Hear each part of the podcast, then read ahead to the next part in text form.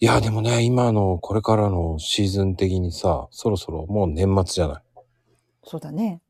ていうことは打ち上げとか、そういうのあるわけじゃない。あるね。うんうん。でもそういうのでなんかこう盛り上がるっていうのなんかそういうのでこうん。うねえ、うん、やってくださいとか言って言われるでしょいやあのねあんまそういうのないんだけど、ん。うん、なんか昔はねあなんか送別会とかでちょっと出し物したりとかねあのはしたかもしれない。でもそこでうん、こう18番あるでしょでも。あーカラオケとかでねうん。